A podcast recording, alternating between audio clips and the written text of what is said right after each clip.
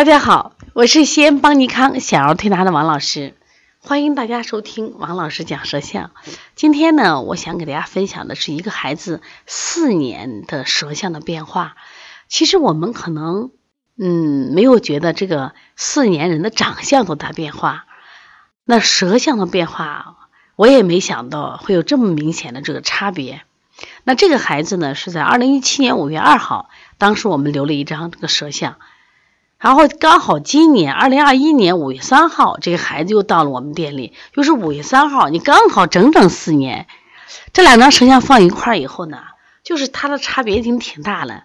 我当时为了找这个舌像，找找着以后就特别激动，所以后来我给大家讲，我说你们一定要就是储存舌像来，说你看到前后的对比，就能发现舌体的变化，包括他身体的变化。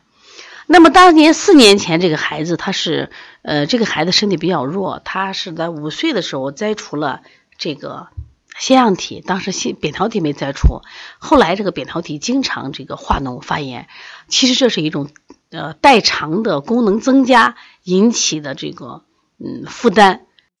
它实际上你看，它腺样体、扁桃体它都是人体的免疫系统，你把腺样体摘了，它等于扁桃体的负担就重了嘛，所以后来就经常扁桃体发烧。而且这个孩子特别特别的瘦，也很软，就是站也站不直这样的情况。所以这个孩子呢，从舌头上看，大家看他整个舌体特别微软，就很多人说这像就从哪个地方炫了一片肉挂在这个舌头上，而且他舌根是非常凹陷的。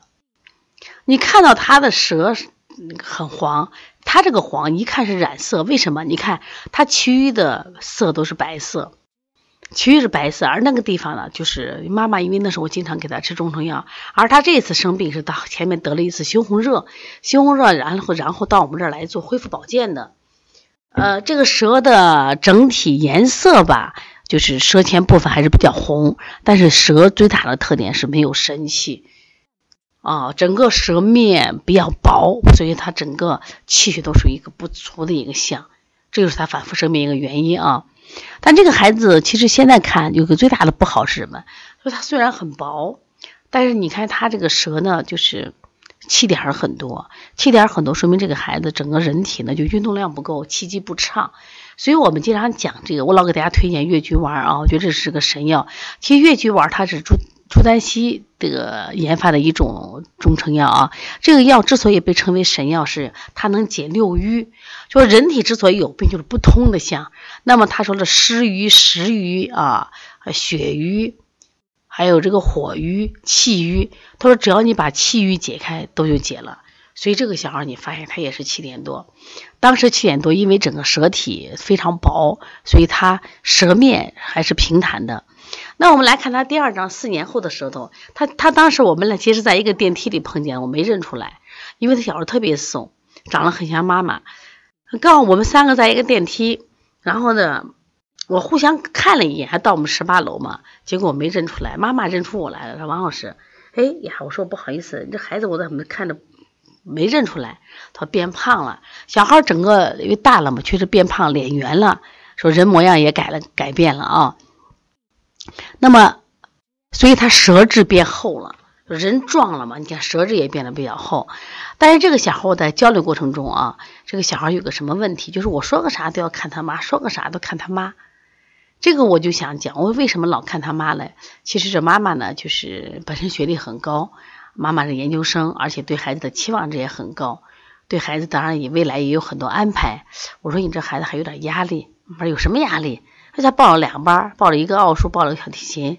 我觉得这挺好的，将来我给他铺路，将来就是考北大清华，如果理科不够，我们考可能小提琴再给他加分儿。当然，这个妈妈的想法我们可以理解啊，但是你看孩子呢，并没有从内心接受，为什么？他这个舌就是典型的一个棍舌，而且气点依然很多。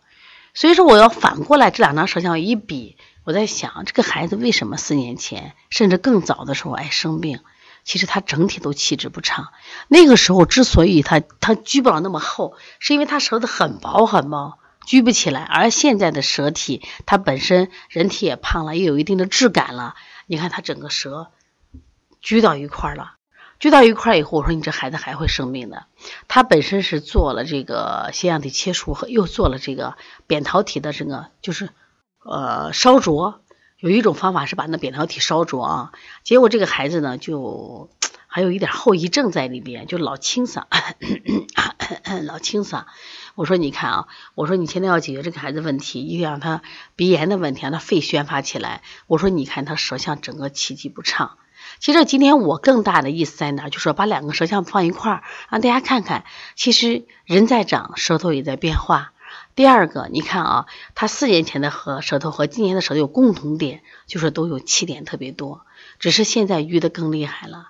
那个时候因为是七岁来的，他上小学一年级，所以压力没那么大，所以他整舌体还是平坦的。但是现在的压力越来越大了。所以说这个孩子就是你看着不是大毛病，但是你看他老清嗓，其实我觉得这是反映到身体不通的一个象。当然，我也建议妈妈我说了，你平常多给他做一些调气的手法，像我们的搓摩斜肋呀、摩丹田呀、敲打肝胆经呀。搓太冲行间呀，然后加大他的户外运动呀，这都是调气的。另外就是我们讲的复式手法，复式手法因为它多摇法，它是多种手法的一个结合体，也可以加加进去以后呢，它基本上气机都畅了。再一个，这两个舌象还有一个共同点，都是什么？都白胎。为什么当气机不畅的时候，你的运化自然受到了阻碍，所以就容易积食化热、气滞化热、积食化热。因为一化热，火势火源炎上，先烧什么？扁桃体、腺样体、鼻炎，对不对？毛病都来了。那么你老是在清火呀、救火呀、治病，却殊不知你的孩子是因为啊身体不顺畅导致的。所以说，现在的这个家长对孩子的期望太高，压力太多。但是我也想要适适可而止，或者给孩子找一个出口。就是我们现在已经是这样的教育了，但是我们要找一个出口，如何让孩子就是通过运动，通过适当的就是呃放那个，就是我们都让发泄，让这个舌头平坦起来。其实我们好的舌头它一定是平坦的。其实这样的舌头我们就看着他人体都是纠结的，都是非常非常纠结的，所以。孩子就会不舒服，有很多症状，所以也希望大家呢，通过这个舌象，啊，能得到一点启示。第二个，如果你有这样的跟踪了四五年的舌象，也能发给我们，我们一起来分享。当然，谢谢大家。如果大家有什么问题的话，也可以跟我联系：幺三五七幺九幺六四八九。